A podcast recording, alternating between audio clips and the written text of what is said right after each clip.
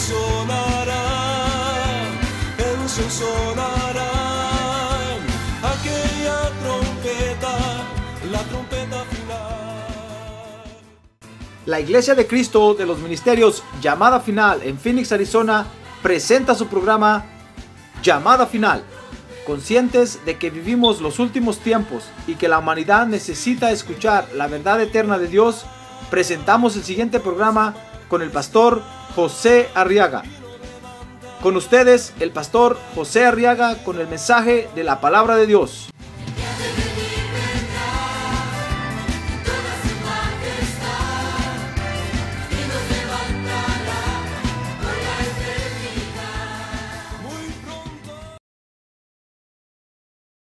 Libro de los Hechos capítulo 9. Vamos a leer los versos del 1 al 4. ¿Dice usted gloria a Dios? Amén. Sí, hermano, porque tiene un pastor cariñoso que lo, lo pone de pie, ¿ya ve? Amén. Hechos capítulo 9, verso 1 dice la Biblia que Saulo respirando todavía amenazas y muerte contra los discípulos del Señor, fue al sumo sacerdote, dice el verso 2, y le pidió cartas para las sinagogas de Damasco, para que si encontraba algunos que pertenecieran al camino, tanto hombres como mujeres, los pudiera llevar atados a Jerusalén. Mire qué gran persecución los de ese tiempo, hermano. Dice el verso 3, y sucedió que mientras viajaba al acercarse a Damasco, de repente resplandeció en su derredor una luz del cielo. Y al caer a tierra, algunos dicen que iba en caballo y que el resplandor lo botó del caballo y cayó a tierra. No dice la Biblia que iba a caballo, pero lo que se dice es que cayó a tierra. Y oyó una voz que le decía, Saulo, Saulo, ¿por qué me persigues? Oiga la voz que oyó. ¿Quiere leerla conmigo? A, ver en voz alta. En voz alta dice que la voz le decía, Saulo, Saulo, ¿por qué me persigues? Cuando Saulo cayó en tierra, dice ahí el verso 4, capítulo 9 de los Hechos, que oyó una voz que le dijo, ¿por qué me persigues? A ver, quiere decir conmigo, ¿por qué me persigues? Fíjese que era el Señor Jesucristo mismo el que le estaba hablando ahí a Saulo, hermano. Era el mismo Señor el que lo tuvo que detener. Y dice que vio como un resplandor que iluminó el cielo. Y entonces escuchó una voz de ahí del resplandor que le decía, Saulo, Saulo, ¿por qué me persigues? Mire lo que a veces tiene que hacer el Señor, porque, porque fíjese que nosotros tenemos que entender a Dios. A ver, diga, yo tengo que entender a Dios. Ahora nos toca entender a nosotros a Dios, hermano. Él ya nos entendió muchas veces, ahora nos toca entenderlo a Él.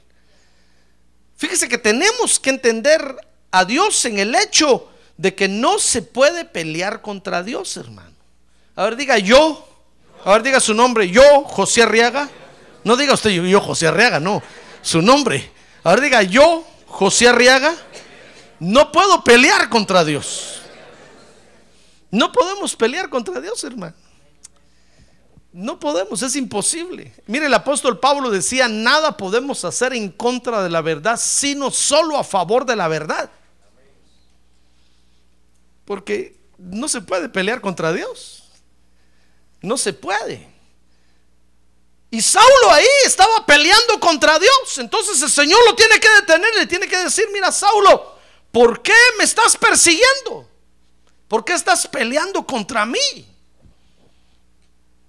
Ahora, quiero que vea conmigo, fíjese que la pelea de Dios o la pelea contra Dios surge Dice Isaías capítulo 30, verso 1, véalo conmigo ahí. Surge debido, fíjese, a que no están de acuerdo con lo que Dios ha establecido, hermano. Esa es toda la pelea que hay contra Dios. Dice Isaías 31, hay de los hijos rebeldes, declara el Señor, que ejecutan planes, pero no los míos. Y hacen y hacen alianza, pero no según mi espíritu, para añadir pecado sobre pecado. Dice el verso 9, capítulo 30 de, Isaías, porque este es un pueblo rebelde, hijos falsos, hijos que no quieren escuchar la instrucción del Señor. Entonces mire que toda, toda pelea contra Dios, fíjese, se, se debe a que no están de acuerdo con lo que Dios ha establecido, hermano. La gente se le mete que el sol no debe de salir ahí y empieza a pelear. Pero es que Dios ya estableció que el sol, el sol salga en el east y se meta en el west. ¿Quién va a pelear contra eso, hermano? Ah, pero hay gente que pelea. Dios ya estableció que la luna salga de noche. ¿Y quién puede pelear contra eso, hermano? Si es lo que Dios ya estableció. Toda la pelea que hay contra Dios se debe a que la gente no quiere estar de acuerdo con lo que Dios ha establecido. ¿Qué le parece? Se rebelan contra lo que Dios ya ha establecido, hermano. Y empiezan a pelear contra Dios. Fíjese que desde antes de la creación del hombre, hubo seres que pelearon contra lo establecido por Dios. Cuando Dios empezó a crear, se empezó a meter en problemas.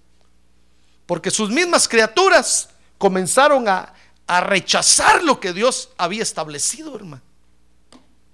Dios estableció leyes y sus creaciones empezaron a, a, rechazar las leyes que Dios había establecido. Dígame usted, ¿quién puede pelear contra la ley de la gravedad, hermano? Si usted quiere pelear contra la ley de la gravedad, súbase al techo de este edificio y tírese de cabeza y va a ver que cae de cabeza en el piso. Con una pala lo vamos a tener que ir a recoger ahí. Si no, por lo menos los sesos. Pero es una locura. Cualquiera diría, no, contra eso no se puede pelear. Pues sí, pero es que es ya lo establecido por Dios. Y así Dios ha establecido todas las cosas. Pero hay gente que pelea contra lo que Dios ha establecido, hermano. ¿Cómo es posible? Vea conmigo, fíjese que dice Proverbios capítulo 9, verso 1. Vea conmigo esto, hermano. A ver, dígale que tiene un lado, ánimo, hermano. Anímese esta noche, dígale, anímese. Va a estar muy bueno esto. Le aseguro que va a comer usted muy bien. El domingo paga. Dice Proverbios capítulo 9, verso 1, que la sabiduría ha edificado su casa y ha labrado sus siete columnas, dice el verso 2, ha preparado su alimento y ha mezclado su vino y ha puesto también su mesa y ha enviado a sus doncellas y clama desde los lugares más altos de la ciudad. ¿Qué le parece que es la sabiduría que Dios creó? Un día la sabiduría que Dios creó se rebeló contra Dios. Y la sabiduría dijo, no, yo no necesito de Dios si yo genero sabiduría, si usted lee ahí esos capítulos, va a ver que la sabiduría se alaba a ella misma. Dice, por mí gobiernan los reyes, por mí la gente se hace sensata y se empieza a alabar y no le da la gloria a Dios. Entonces un día se rebeló contra Dios y dijo, no, yo voy a hacer mi propia casa, voy a poner mis propias columnas, voy a hacer mi comida, voy a poner mi mesa. Y no voy a pedirle nada a Dios. Fue tan grande la rebelión de la señora llamada sabiduría. Era una entidad femenina, hermano. Que dice Apocalipsis capítulo 17 que ha llegado a ser un gran imperio. Un gran imperio que se llama la Babilonia, la gran ramera, le llama la Biblia. Y usted puede leer ahí Apocalipsis capítulo 17 del 1 al 5 y va a ver qué imperio se ha formado en todo el universo. Una creación, una estructura de creación que se rebeló contra Dios, que peleó contra lo que Dios había establecido, hermano. Por eso fue que Dios tuvo que decirle a esa sabiduría, está bueno, te rebelas contra mí, ¿tú crees que me dejas solo? Le dijo Dios, pues no. Y entonces Dios sacó su sabiduría no creada, que era Él mismo, que se llama Jesucristo. Ah, gloria a Dios. Gloria a Dios. Y la sabiduría creada se le cayó la baba, hermano. Dijo, nunca, nunca pensé que Dios tuviera un as debajo de la manga. Y no porque Dios sea tramposo, no, no, no. Lo que pasa es que Dios se cuida a sí mismo, hermano. Se cuida de todos, dice la Biblia. Mire, ha llegado a ser un gran imperio en todo el universo que, que gobierna, dice ahí Apocalipsis capítulo 17. Véalo conmigo mejor, hermano. Para que se le pare el pelo un poquito ahora, para que no pueda dormir hoy en la noche. Dice Apocalipsis 17.1, y uno de los siete ángeles que tenían las siete copas vino y habló conmigo, diciendo, ven, te mostraré el juicio de la gran ramera que está sentada sobre muchas aguas. Con ella los reyes de la tierra cometieron actos inmorales y los moradores de la tierra fueron embriagados con el vino de su inmoralidad. Ya ve que dice ahí que preparó su comida y mezcló su vino. Y me llevó en el espíritu a un desierto y vi a una mujer sentada sobre una bestia escarlata llena de nombres blasfemos y que tenía siete cabezas y diez cuernos. Y la mujer estaba vestida de púrpura y escarlata y adornada con oro, piedras preciosas y perlas y tenía en la mano una copa de oro llena de las abominaciones de las inmundicias de su inmoralidad. Y sobre su frente había un nombre escrito, un misterio, Babilonia la grande, la madre de las rameras y de las abominaciones de la tierra. Ha llegado a ser un gran imperio, hermano. Y es el imperio que el Señor Jesucristo viene a destruir ahora en su segunda venida. Por eso tiene que volver a venir. Por eso tiene que regresar otra vez. Porque dice Apocalipsis 18, 21 al 24 que al final va a ser destruida la gran Babilonia, hermano. Por haberse rebelado contra lo establecido por Dios. Mire cómo desde entonces hubo rebeliones intergalácticas que nosotros ni sabíamos, hermano. Usted nació en la tierra con el dedo metido en la boca así con el pelo parado. Y según usted, solo esto existe, solo esto existía. Usted conoció a su papá y a su mamá y ese era su mundo. Pero ¿qué le parece que han habido seres mucho antes que nosotros, hermano? Mire en el problema que se metieron.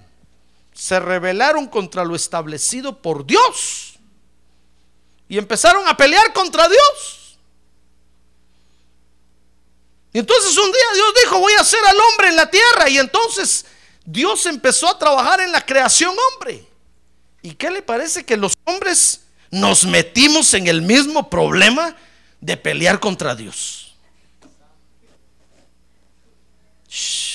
Qué somos, ¿verdad? A ver, ya que tiene un lado, qué necio es usted, hermano. usted sí. Está viendo lo que le pasó a doña Sabiduría y que al final va a ser destruida y, e insiste en pelear contra Dios. No se puede pelear contra Dios. A ver, diga, no se puede pelear contra Dios. A ver, diga, si yo peleo contra Dios, voy a perder.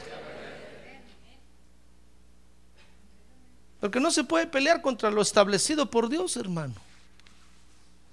No, le digo que el apóstol Pablo decía que nada podemos hacer contra la verdad, sino solo a favor de la verdad. Si usted quiere algún día levantarse y pelear contra la verdad, lo único que está haciendo es confirmando que la verdad de Dios es la verdad. Porque la verdad de Dios dice que van a haber opositores que se van a levantar y van a querer destruir la verdad. Entonces no, no podemos hacer nada contra la verdad. Ve que Dios tiene la victoria en la mano. ¡Ah, gloria a Dios, hermano! Por eso no, podemos pelear contra Dios. Porque vamos a perder. Los hombres también, fíjese, entonces han peleado con Dios o contra Dios por lo que Dios ya ha establecido. Y a todos les, a todos les ha ido mal. Todos los que han peleado contra lo establecido por Dios les ha ido bien mal, hermano. Por eso quiero estudiar esto con usted para que no vaya a usted a resultar peleando contra Dios. Porque le va a ir peor. Por ejemplo, fíjese que hombres pelearon contra Dios por causa de la palabra de Dios. Hay gente que no le gusta la palabra de Dios, hermano, y empiezan a pelear contra Dios. Y si Dios ya estableció su palabra, ¿qué van a hacer? Mire, esta es la palabra de Dios, ¿sabe usted, verdad? Ah, pero si usted ve, hay hombres que ahora hablan que el evangelio de Felipe, el evangelio de María Magdalena, el evangelio de no sé quién, el evangelio, y están tratando de ver cómo ponen en duda la palabra de Dios, pero Dios ya estableció que esta es su palabra. ¡Ah, gloria a Dios! Y nada ni nadie la puede destruir. Mire, la gran iglesia católica en la edad oscura la quiso destruir, la, las quemaron, la escondieron la Biblia, la amarraron y era prohibido que se leyera la Biblia. Y no la pudieron destruir. ¿Qué le parece que dentro de ellos mismos Dios despertó a un dormilón que estaba ahí? Así como está usted esta noche. Y ese dormilón un día abrió la Biblia ahí en escondidas del, del Papa y empezó a leer porque no hay otro nombre dado a los hombres en quien podamos ser salvos. ¡Wow! Dijo. Y la bomba les explotó allá adentro. Y mire ahora cuántas Biblias tenemos, hermano. A ver, trajo usted su Biblia, levante su Biblia. Que se me hace que usted no trae Biblia, ¿verdad? hermano. Tenemos Biblias electrónicas, tenemos Biblias en el teléfono, tenemos Biblias en todos lados. ¿Sabe quién fue el hombre que peleó contra la palabra de Dios y perdió? ¿Quiere saber? Génesis 3:17. Mire ahí, ahí está el hombre que peleó, el primero que peleó contra la palabra de Dios, no estaba de acuerdo con lo que Dios había establecido, hermano. Dice 3:17 de Génesis que entonces Dios le dijo a Adán, por cuanto has escuchado mi voz, Adancito. ¿Qué voz escuchó Adán?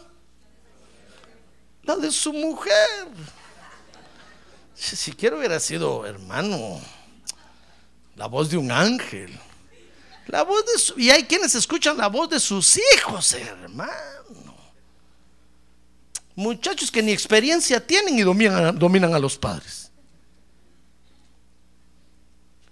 Mire, a Adán le pareció poca cosa la palabra de Dios y, prefirió escuchar la voz de su mujer. Si la mujer fue hecha después que él, ¿qué le podía enseñar la mujer, hermano?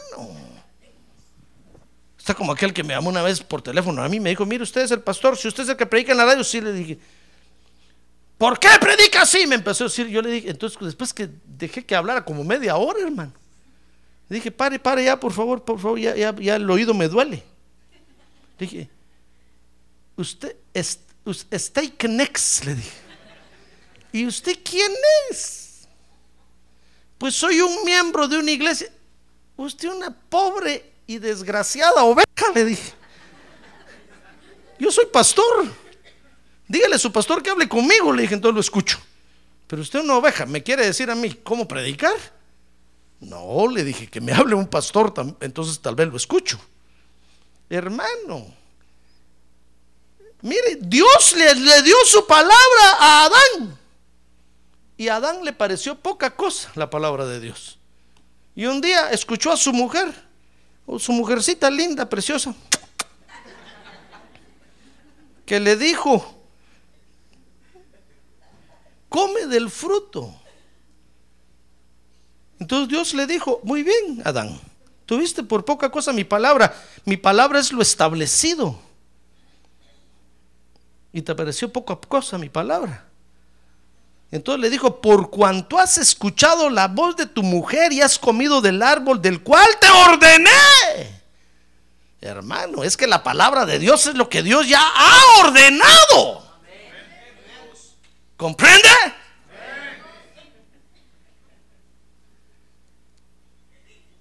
Y hay quienes se pelean con Dios por causa de su palabra, hermano. ¿A dónde van a ir a parar? Mire, ¿a dónde creo que fue a parar Adán? Mire, el Señor le dijo, y has comido del árbol que te ordené diciendo no comerás de él, maldita será la tierra por tu causa, hermano. La tierra sintió el latigazo de maldición que le cayó. Los árboles todos voltearon a ver a Adán así, dijeron, me las vas a pagar.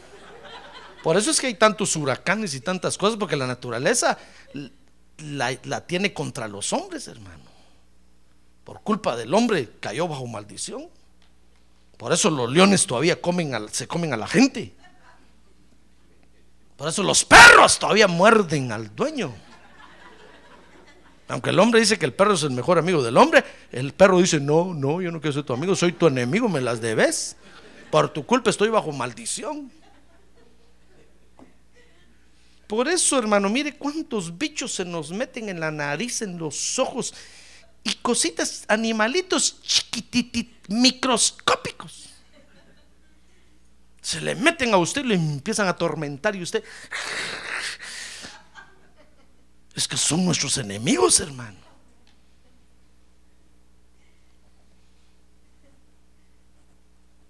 Mire, Dios maldijo a la tierra.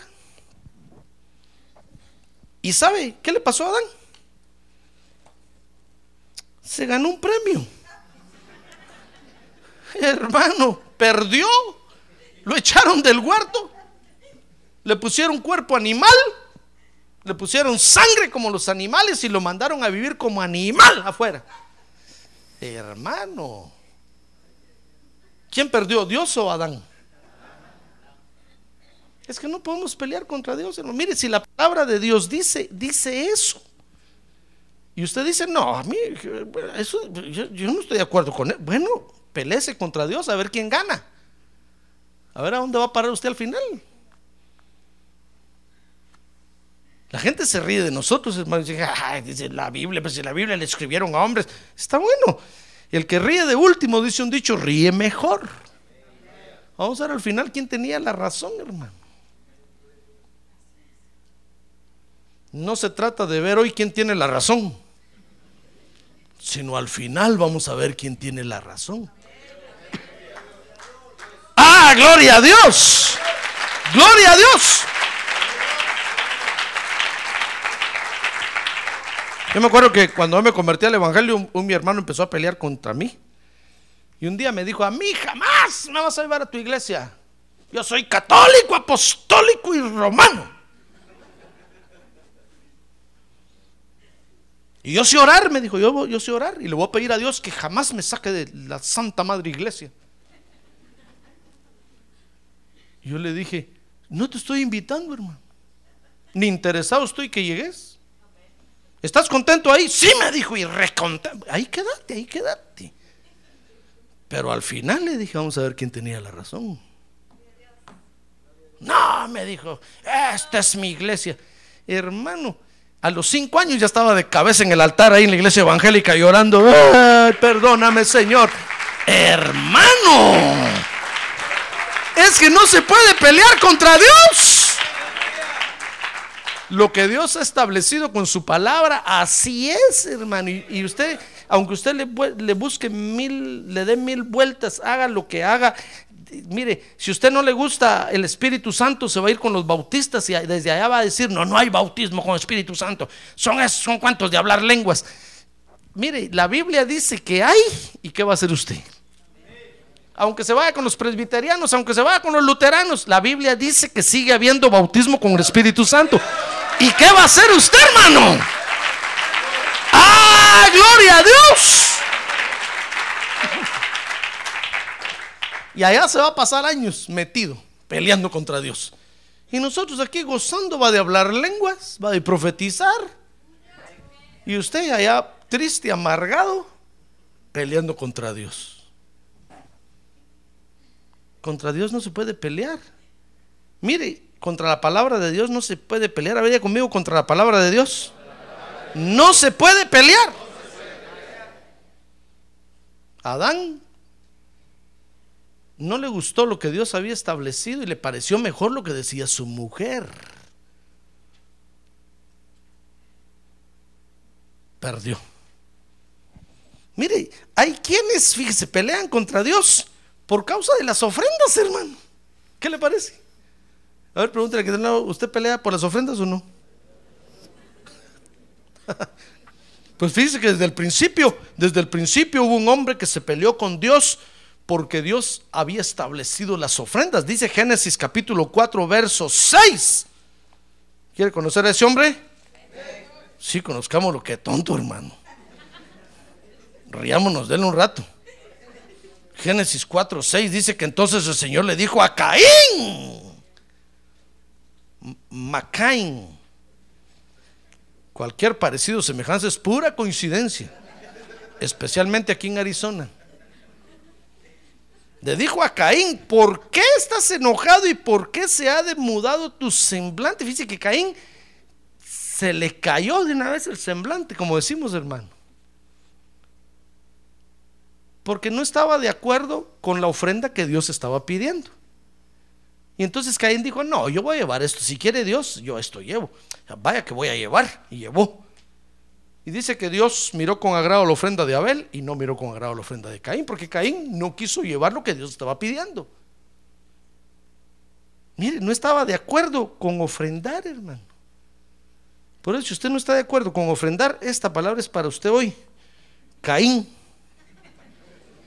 Entonces Dios le dijo, Caín, ¿por qué estás enojado? ¿Y por qué se ha demudado tu semblante? Dios había establecido las ofrendas, hermano. ¿Y quién puede decirle a Dios que no? Si haces bien, le dice en el verso 7, como diciéndole, si haces lo que yo establecí, Caín, ¿no serás aceptado? Y si no haces lo que yo he establecido, el pecado yace a la puerta y te codicia. Pero tú debes dominarlo. Mire, un hombre que se peleó con Dios por causa de las ofrendas. No se va a pelear usted con Dios, hermano. ¿Sabe por qué? Porque va a perder.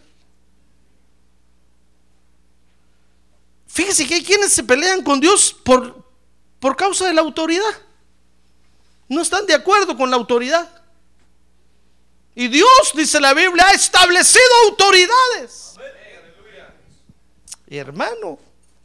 Dice Números capítulo 16, verso 1. Ahí está el hombre ese que se peleó con Dios un día por causa de la autoridad. Dice, y se rebeló Coré. Coré se llamaba hijo de Izar, hijo de Coat, hijo de Leví, con Datán y Abiram, hijo de Eliab, Ión, hijo de Pelet, hijo de Rubén. Y se alzaron contra quién? Ah, no, pero recio, ¿se alzaron contra quién? contra Moisés.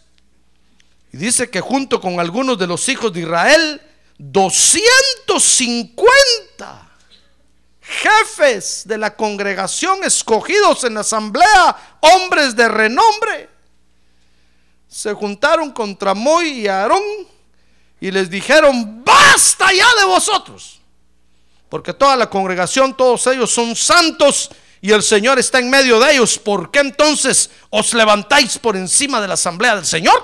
Mire, ¿qué le parece que no les gustó que Moisés y Aarón empezaron a regañar un día a la iglesia? Y entonces estos dijeron, ¿y quién es el pastor para hablarnos así? Abusivo. Si no, Dios no habla solo por él, yo también puedo predicar, dijo Coré. Cuando Moisés oyó eso, ¿sabe? Hermano, dice que a Moisés le dio una tristeza en el corazón y se metió a su cabaña, a su tienda, porque estaban en el desierto. De lo triste que estaba. Entonces Dios le habló ahí, le dijo, mira Moisés, no te pongas triste. No te pongas triste. Yo les voy a enseñar a estos quién es la autoridad aquí, le dijo. Yo les voy a enseñar quién es el pastor aquí. Dice que el otro día salieron se juntó Coré con todos los 250 hombres de a caballo. No, no dice de a caballo. Jefes importantes. Dice que se abrió la tierra y se los tragó. Vivos, dice la Biblia, que vivos cayeron al Seol, al infierno, hermano. Ni siquiera los enterraron. Mire, hay quienes se pelean con Dios por causa de la autoridad, hermano.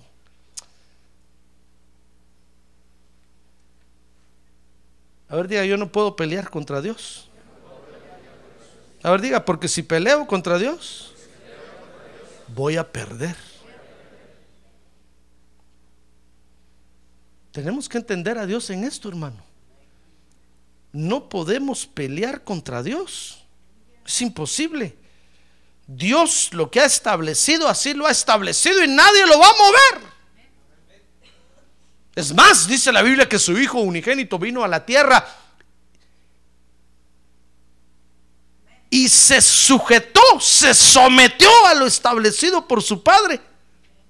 Y dice que le costó, a Jesús le costó, y dice que padeció, dice que por lo que padeció aprendió a ser obediente.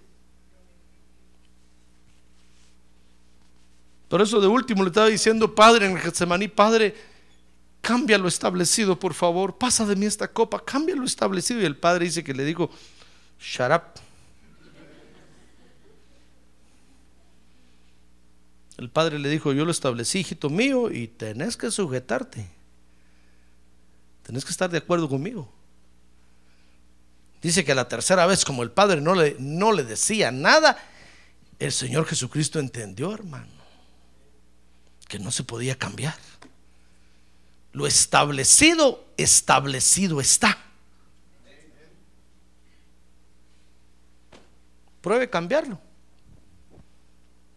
Dice la Biblia que ese es, el, espíritu del anticristo, querer cambiar las cosas. El anticristo dice la Biblia que cuando comience a gobernar la tierra va a querer cambiar los tiempos y la ley para confundir más a la gente. Pero no se puede, hermano. Lo que ya está establecido está establecido así. No podemos pelear contra Dios. Si usted se pone a pelear, Dios, ¿por qué soy hombre? Debía haber sido mujer. Hermano Usted nació macho men, macho menos. Usted es men. Una, mujer, Dios, ¿por qué nací mujer? Yo había sido hombre. Eh, usted nació mujer, mujeres. No hay términos medios. Eso es querer pelearse contra lo establecido por Dios, hermano. ¿Quién va a ganar? Le pregunto, ¿quién va a ganar? Dios. Van a pelear los que, los que están en contra de lo establecido por Dios, o perdón, van a perder los que están en contra de lo que Dios ha establecido. Hay quienes se pelean con Dios, contra Dios o con Dios por la autoridad, hermano. No se puede. Si usted, si usted, si usted quiere que no haya policías, no se puede, hermano. Mejor aprenda a amar a los policías. Dígale, Señor, dame amor por el policía, por favor aunque me dio un ticket, pero que yo lo ame.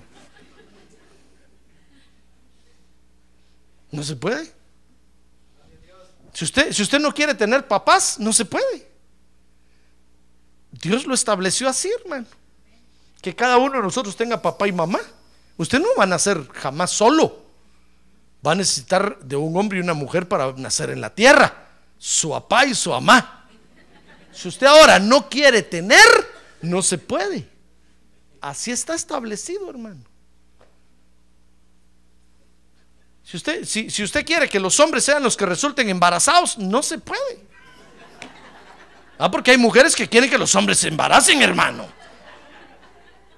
Pero si Dios estableció que la mujer es la que tiene que embarazarse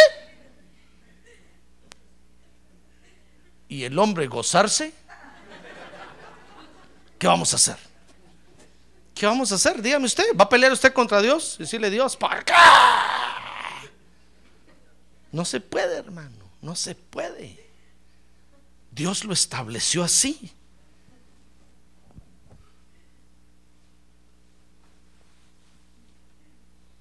Usted come tres veces al día, ¿verdad? ¿Qué pasa si solo come dos o una? No se puede. Está establecido ya que comamos tres veces al día, hermano. ¿Qué va a hacer usted? Mire, los que, los, que, los que quieren pelear contra lo establecido por Dios, pierden. Por eso existe la anorexia y la, ¿cómo se llama lo otro? Bulimia. Así hoy nada más aquí, hermano. Bilimia, bolimia algo de bolobán, algo así. Al fin y al cabo es gordo, pues gordura. ¿Pero sabe por qué existen esos demonios? Porque la gente se quiere pelear contra lo establecido por Dios, hermano. ¿Qué va a hacer usted si Dios, si Dios lo hizo a usted así llenito, gordito como yo? ¿Se quiere hacer el flaco? Lo va a agarrar un demonio de anorexia y lo va a dejar flaco, flaco, flaco. Usted es flaco, flaco y se quiere poner un poquito gordito, lo va a agarrar un demonio de bulimia, bulimia, ¿cómo me dijo? Y lo va a dejar hecho una chibola. No se puede pelear contra lo establecido por Dios. Mejor venga a la iglesia y adore a Dios y dígale gracias Dios, gracias por el cuerpo que me diste. Yo te bendigo. ¡Ah, gloria a Dios!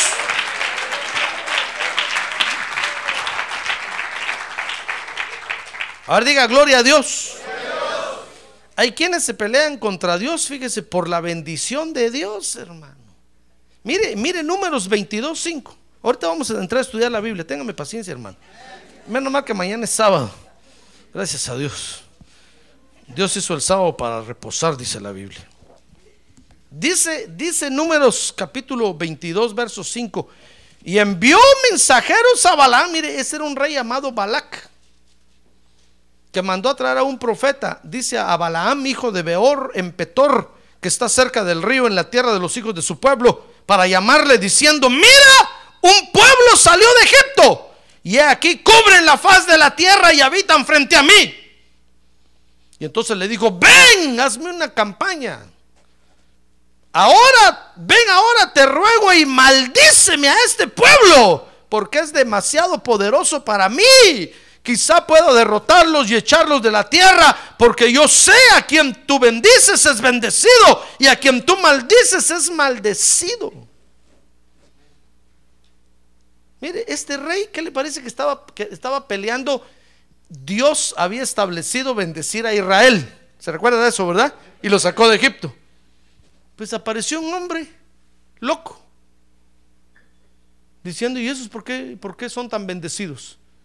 Y entonces contrató a un ministro para maldecirlos, hermano. ¿Se acuerda de la burrita que habló, verdad? Dice que Balaam ya iba y, el ángel le apareció y la burrita le habló y le, dijo, ¿por qué me pega? ¿Se acuerda de todo eso, verdad? Dice que cuando Balaam se paró frente al pueblo y a la hora de maldecirlo, comenzó a bendecirlo, hermano. ¿Sabe qué empezó a decir? Oh Israel, qué hermoso te ves en tus tiendas de campaña allá abajo, viviendo en paz, morando en paz, avanzando como vencedor. ¡Ah, gloria a Dios! Hermano. Mire, si Dios ha establecido bendecirlo a usted, ¿quién lo va a maldecir? Nadie.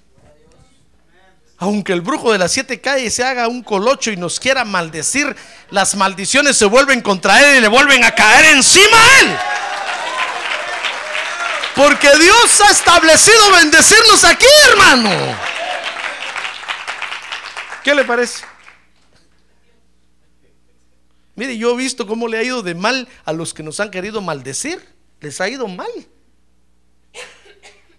Y me acuerdo que cuando estábamos rentando un local por allá, un pastor me dijo un día, ¿dónde estás? ¿Dónde, se reúnen? Yo de buena fe, yo le dije, en tal lugar estamos con... Oh, me dijo, qué bonito ahí. Y a los ocho días había puesto una iglesia a dos cuadras de nosotros, hermano. Y empezaron a hacer propaganda, venga nuestros cultos. Y pusieron los mismos días de culto de nosotros. Y me fueron a decir los hermanos, hermanos, ya veo, miren, déjenos, dije, déjenos. Que, prediquen.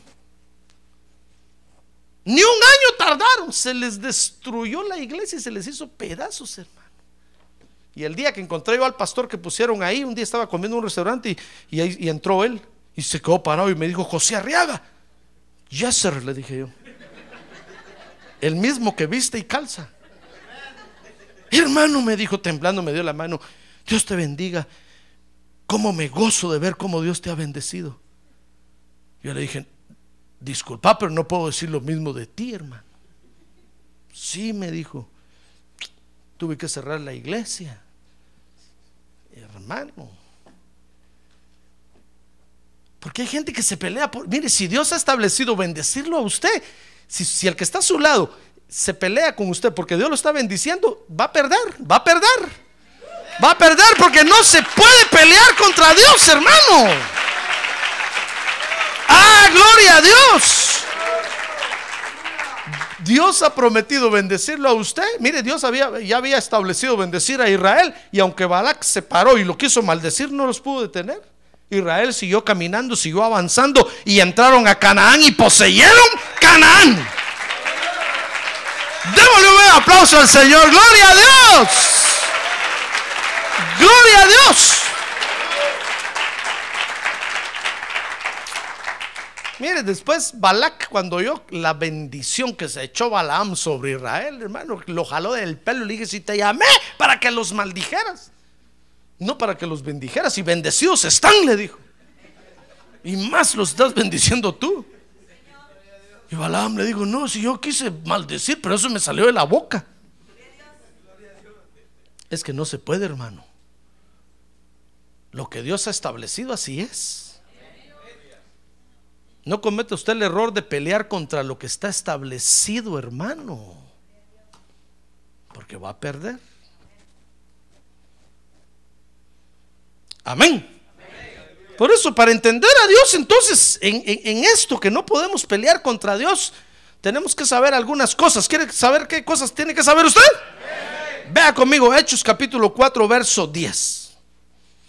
Tenemos que saber que Dios ha establecido principios en la tierra, hermano, que no se pueden change, no se pueden cambiar. Mire Hechos capítulo 4, verso 10. Dice ahí que Dios di- dice, sabed todos vosotros, dice Pedro predicando ahí, todo el pueblo de Israel, que en el nombre de Jesucristo el Nazareno, a quien vosotros crucificasteis, y a quien Dios resucitó entre los muertos, por él, este hombre se halla aquí sano delante de vosotros. ¿Se acuerdan que habían hecho una sanidad, verdad? Entonces dice el verso 11, este, este Jesús es la piedra desechada por vosotros, los constructores, pero que ha venido a ser la piedra angular. Mire contra lo que estaban peleando, hermano. Desecharon a, a Jesús y era la principal piedra de la construcción. Entonces dice el verso 12, y en ningún otro hay salvación, porque no hay otro nombre bajo el cielo dado a los hombres en el cual podamos ser salvos. Ah, gloria a Dios. Gloria a Dios. Entonces Dios ha establecido principios que no se pueden cambiar. Por ejemplo, Dios ha dado un nombre a los hombres para que a través de ese nombre, dice la Biblia, alcancemos el perdón de nuestros pecados, hermano. Mire, si, si los hombres vienen y ponen a María, ponen a Pedro, ponen a Judas, ponen a, San Martín de Porres, ponen a, a San Diego, para no ir tan lejos, se están peleando contra Dios. Porque Dios ya estableció que solo hay un nombre dado a los hombres en quien podamos ser salvos.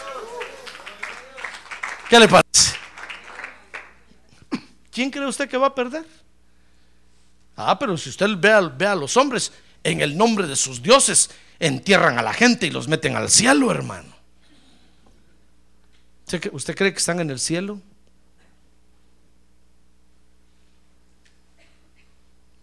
No están en el cielo porque están contra lo que Dios ha establecido. Fíjese, si Dios, si Dios ha dejado la iglesia para que nos congreguemos y usted no viene a los cultos, ahorita que tiene un lado, usted no viene a los cultos, hermano. Usted está peleando contra Dios. Porque Dios ha establecido que nos reunamos en la iglesia. Pero usted dice, no, a mí la iglesia me hace los mandados. Bueno, a ver quién gana.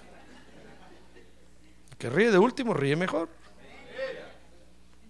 Si usted dice, no, yo no tengo necesidad de ir a la iglesia. Si yo me las puedo solo. Bueno, peleese contra Dios, pues. A ver quién gana, hermano. Aunque usted ya sea un sabiondo, aunque sea un letrado, aunque sea lo que sea, usted tiene que come to the church, venir a la iglesia y reunirse con nosotros adorar a Dios. ¡Ah, gloria a Dios! Ahora diga, gloria a Dios. Entonces tenemos que saber que Dios ha establecido principios como este, por ejemplo, que ha dado un nombre ya a los hombres. Y los hombres no lo pueden cambiar, hermano. Aunque nos digan con el cuento, aunque vengan con el cuento que a través de este otro podemos llegar a aquel otro y que el otro, el otro y el otro. No, la Biblia no dice eso. Dios ha establecido principios, por ejemplo, dice Hechos 9:4. Estudie conmigo ahí la Biblia, ahora su Biblia, Hechos 9:4. Y al caer a tierra, dice, oyó una, una voz que le decía, oiga lo que la voz le decía a Saulo, Saulo, Saulo, ¿por qué me persigues? Y, y dice que Saulo se atrevió a preguntar, Who is it? ¿Quién eres, Señor? Traducido literalmente quiere decir, ¿quién es esto? Y el Señor le respondió, yo soy Jesus, yo soy Jesús, a quien tú persigues. Y Saulo haber dicho, pero si yo estoy persiguiendo a estos haraganes que no quieren trabajar. Yo no estoy persiguiendo a ti, Señor, no, si tú eres Dios, tú te adoro con todo el corazón, pero este, estos haraganes, a estos los tengo que matar. Y el Señor les dijo, si tú persigues a estos es como que me estuvieras persiguiendo a mi cabezón. ¿Sabe por qué? Porque Dios ha establecido que Jesucristo es la cabeza de la iglesia. Y que la iglesia es el cuerpo de Cristo. Ah, gloria a Dios, hermano. Mire, Dios ha establecido que la iglesia es el cuerpo de Cristo. Entonces, quien lo persigue a usted está persiguiendo al Señor Jesucristo. Quien daña, dice la Biblia, a un miembro del cuerpo de Cristo está dañando al Señor Jesucristo. Mire qué cosa seria es esto, hermano. Por eso el Señor le dijo, yo soy Jesús a quien tú persigues. Por eso tenemos que entender a Dios. A ver, diga, yo tengo que entender a Dios. No me puedo pelear contra Dios. Dígalo recio, no me puedo pelear contra Dios. No puedo.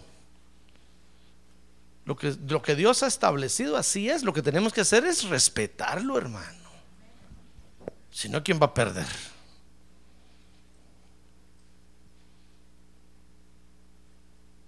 Nosotros vamos a perder.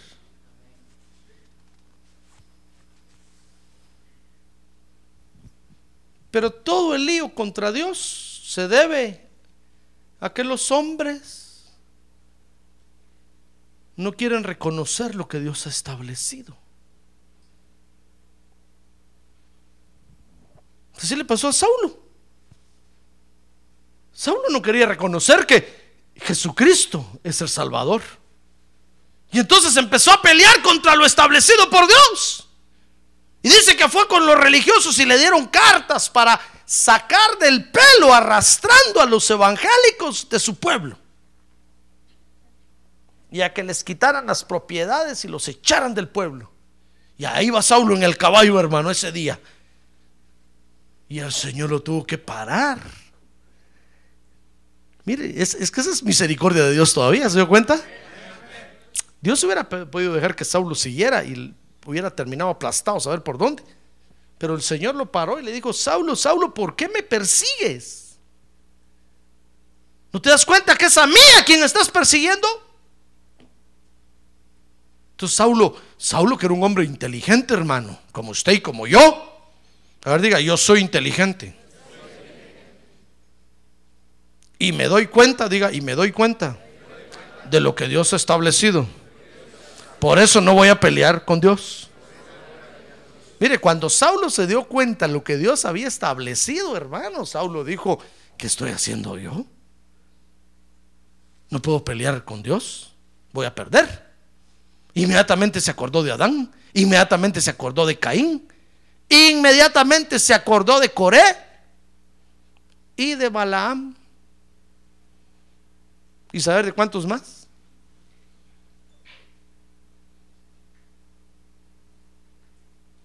Por eso, fíjese, cuando nosotros no respetamos lo que Dios ha establecido, nos va mal, hermano. Nos va mal. Aunque usted diga, no, yo tengo la sangre de Cristo, yo. Le va mal. Porque está violando lo que Dios ha establecido, hermano. Y dice la Biblia que Dios no tendrá por inocente al culpable. Acuérdense que la ley de Dios es que el que la hace la paga. Ojo por ojo y diente por diente, esa es la ley de Dios. Y, nos, y sigue vigente. Si nosotros no respetamos lo que Dios ha establecido, nos va a ir mal, hermano, y vamos a padecer. ¿Y sabe qué es lo peor de todo? Que cuando lleguemos al cielo, allá lo voy a ver a usted. Y usted cuando yo lo mire va a empezar usted a llorar. Ay, pastor, pastor, pastorcito. ¿Cuánto sufrí en la tierra? ¿Cuánto sufrí? Pues sí, lo sido por cabezón. ¿Por qué no respetó lo establecido por Dios? Hubiera vivido feliz en la tierra. Pero mire cuánta gente hay que quiere salir de la tierra huyendo, hermano. Porque no están de acuerdo con lo que Dios ha establecido. Entonces quieren huir. Pero no van a huir fácilmente, van a sufrir primero. Entonces, para no sufrir en la tierra, mi estimado hermano, no nos peleemos con Dios. Amén. Por eso tenemos que entender a Dios en esto, hermano. No se puede pelear con Dios. Mire, si nosotros entendemos a Dios en el hecho de que no se puede pelear contra Dios, ¿sabe qué nos va a pasar? ¿Sabe qué le va a pasar a usted? Si entiende esto, ¿sabe qué le va a pasar? Dios lo va a bendecir, hermano. Amén. ¿Quiere ver? ¿Quiere ver conmigo? Dice Hechos 9:6. Miren lo que le pasó a Saulo. Cuando Saulo, cuando Saulo se dio cuenta contra quién estaba peleando, hermano, Saulo dijo, no, no, no. Aquí voy a perder, que me importan los sacerdotes y los judíos? Dijo, ¿qué me importa? Yo me hago del bando de, Jesús, dijo. Porque es Dios. Si no voy a perder. Dice Hechos 9:6 que, que le dijeron a Saulo, levántate, entra en la ciudad y se te dirá lo que debes hacer. Mire, el primer beneficio que Saulo recibió al entender a Dios en esto es, el, es que fue guiado por el Señor sobrenaturalmente. La misma voz que lo detuvo y le dijo, ¿por qué me persigues? Le dijo, entra a la ciudad y, y ahí te voy a decir qué es lo que debes de hacer. Qué bonito, ¿verdad? Hermano. Dice Hechos 9:8 que el segundo beneficio que vamos a recibir es que vamos a quedar ciegos para el mundo. Mire, Saulo dice que se quedó ciego, dice que Saulo se levantó del suelo y aunque sus ojos estaban abiertos, no veía nada. Dios lo cegó para el mundo. Y lo tuvieron que llevar de la mano y lo trajeron a Damasco. Entonces, si usted quiere quedar ciego para el mundo, Entienda Dios en esto, hermano. No se puede pelear contra Dios. No se puede. Mejor sujétese a Dios. Eso quiere decir, mejor póngase de acuerdo con Dios. Porque Él es Dios. Y va a seguir sentado en su trono por toda la eternidad. ¡Ah, gloria a Dios! En cambio, usted y yo, criaturas somos, hermano. Dijo el profeta, el hombre es como la flor del campo, que en la mañana sale, a mediodía florece y en la tarde ishkamik. ¿Qué quiere decir caput? ¿Qué quiere decir? Se muere. En cambio Dios no. Dios sigue siendo Dios. Entonces mejor nos conviene ponernos de acuerdo con Él y decirle como no, Señor. A ver, ¿qué es lo establecido para la tierra? Tu palabra es lo establecido como no. ¿Y qué más? Que hay un nombre solo para, con mucho gusto, Señor. ¿Y qué más? Que vengas a la iglesia, aprendas a adorarme. Muy bien, Señor. ¿Y qué más? Que me des de tu dinero. Con mucho gusto, Señor.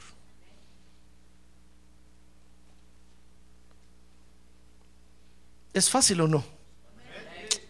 Mire, vamos a ser guiados por el Señor, vamos a quedar ciegos para el mundo. Dice Hechos 9:10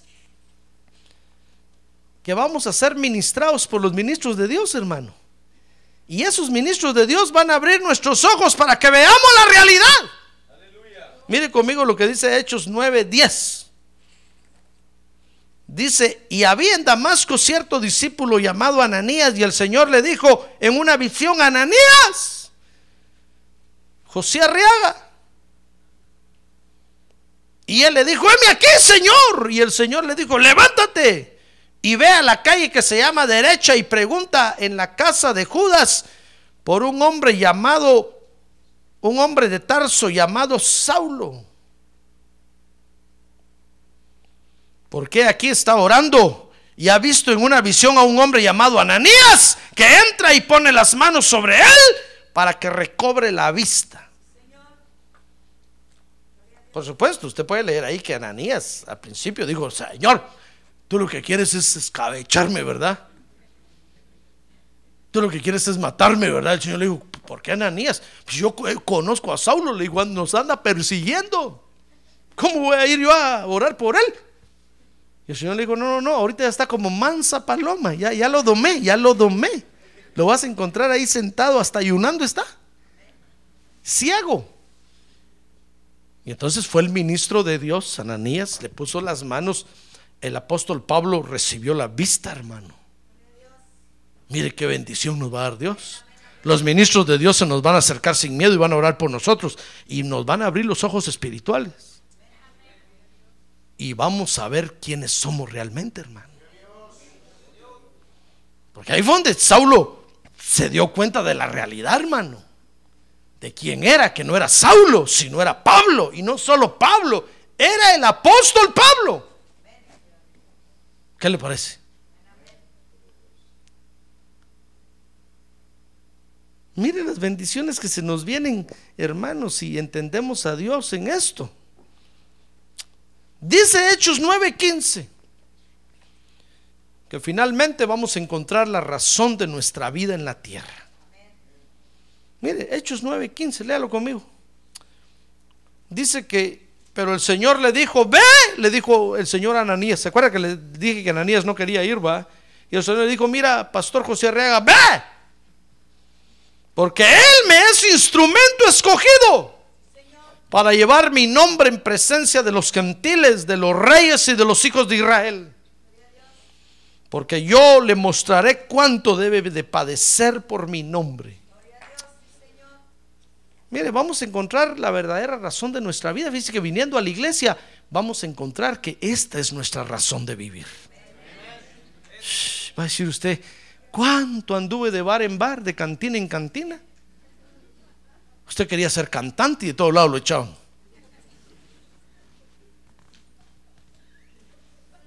Ahí andaba en el pajarito cantando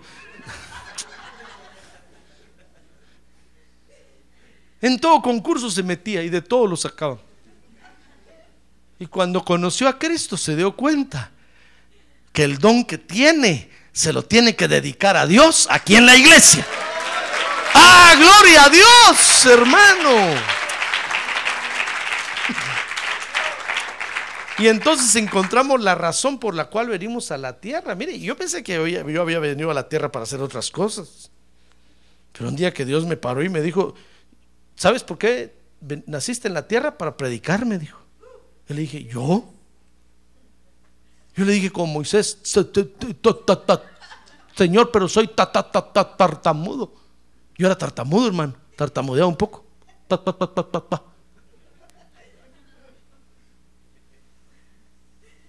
Dije, Señor, ¿cómo, ¿cómo voy a hacer para predicar si para decir Biblia me tardo mucho? Pues no era tartamudo una vez tan tarta. No, quise decir, no era tartamudo tan mudo, era tarta, pero no mudo. Pues por los nervios eh, eh, tartamudeaba un poquito.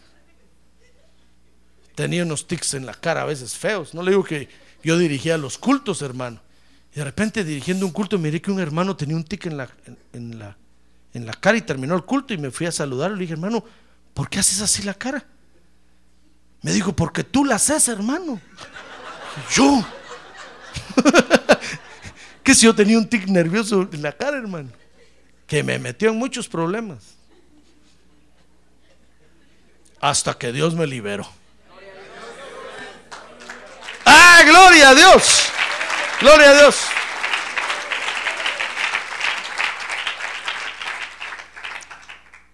Entonces uno encuentra su razón de ser en la tierra.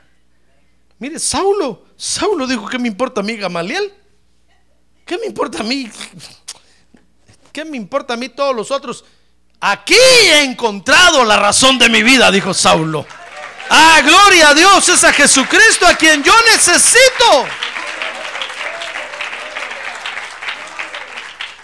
Vamos a encontrar la razón de nuestra vida en la tierra, hermano. Si entendemos a Dios en esto. Por eso no se pelee con Dios, mi estimado hermano. Porque lo que Dios ha establecido así es. Dios ha establecido que el matrimonio sea de hombre y mujer. ¿Y qué va a hacer usted si no quiere? No se puede. Dios así lo ha establecido. Y así va a ser siempre. Dios estableció desde un principio que la mujer es la ayuda idónea del varón. ¿Y qué va a hacer la mujer? ¿Rebelarse contra eso? No se puede. Va a perder, va a perder, va a perder.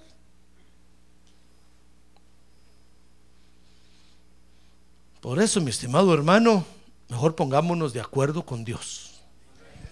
Amén. Porque no, no podemos pelear con Dios, hermano. Saulo quiso pelear con Dios, quiso ir contra lo establecido. Por eso perseguía a los cristianos. Según él, mire, el problema, ¿sabe cuál es el problema de esto, hermano? El problema es que todo el mundo se siente llamado por Dios. Saulo se sentía llamado por Dios para perseguir a los, a los, a los evangélicos, hermano. Se sentía llamado. Por eso fue con los sacerdotes a pedirles que le dieron cartas para perseguir a los cristianos. Saulo decía, yo tengo la razón. Mi religión es la verdad. Pero ¿qué le parece que estaba peleando contra lo establecido por Dios? Por eso tenemos que examinar nuestro corazón esta noche. No va a ser que nos encontremos peleando contra Dios, hermano. Lo que Dios ha establecido, así es. Por eso es que hoy, mi estimado hermano, nos toca entender a Dios. Amén. Finalmente Saulo entendió. Fíjese, gracias a Dios. Saulo entendió, hermano, y Saulo dijo, no, qué tontera estoy haciendo. Estoy peleando contra lo establecido por Dios y ahí no voy a llegar a ningún lado. Por eso hoy nos toca entender a Dios en el hecho de que no se puede pelear contra lo que ya Él ha establecido. Mire, ¿qué le parece que Dios ya estableció? Que Satanás va a ser lanzado al lago de fuego. Satanás ya fue juzgado, ya fue condenado, solo está esperando el día de su ejecución. Pues una vez en una iglesia una hermana levantó la mano porque el pastor estaba hablando de salvación, estaba enseñando y dijo, mire pastor, una pregunta, ¿y si oramos por el, por el diablo, no será que se salva? Pobrecito el diablo, todos le dan. El pastor dijo, tanto enseñar la palabra de Dios y ve con lo que me sale esta hermana. Es que eso ya está establecido, hermano. Aunque usted vaya a evangelizar al diablo, no se va a convertir. Lo que tiene que hacer es cuidarse de él. Porque dice la Biblia que anda como león rugiente viendo a quién devorar. Dice la Biblia que le resistamos y va a huir. Amén. Pero no que lo evangelicemos, hermano. Ni que ore por él. No se puede. Por eso tenemos que entender a Dios. ¿Se da cuenta? Es algo sencillo, algo básico. Pero si no entendemos a Dios en esto, vamos nos vamos de repente a encontrar peleando contra Dios. Y Dios no quiere pelear con usted, hermano. Dios quiere ser su amigo. Amén. Dios quiere, quiere ser su Dios. Amén. Cierre sus ojos, hermano. Cierre sus ojos esta noche. Gloria a Dios. Tenemos que entender a Dios en esto para poder caminar felices en la tierra. Para poder caminar de la mano con Dios. Tenemos que entender que no podemos pelear contra Dios, hermano. Lo que Dios ha establecido, mi estimado hermano, así es. Y no se puede cambiar el orden de Dios. Los que han intentado cambiarlo han perdido. Pero el diablo es tan necio que el Señor lo reprende esta noche que dice la Biblia que al final aún el anticristo va a querer cambiar los tiempos y las leyes. Pero esa va a ser su condena final. Dios ya no lo va a dejar pasar más. Porque dice la Biblia que eso va a ser la gota que va a rebalsar el vaso. Por eso yo lo llamo hoy a usted a la reflexión. Entienda a Dios en esto. No pelee contra Dios, hermano. No pelee contra Dios. Examínese mejor. Porque no podemos pelear contra Dios. Lo que tenemos que hacer es decirle sí, amén. Por eso dice la Biblia que ahora en Cristo las promesas de Dios son sí y amén. Porque no podemos pelear contra Dios, hermano. Hoy es el día de entender a Dios.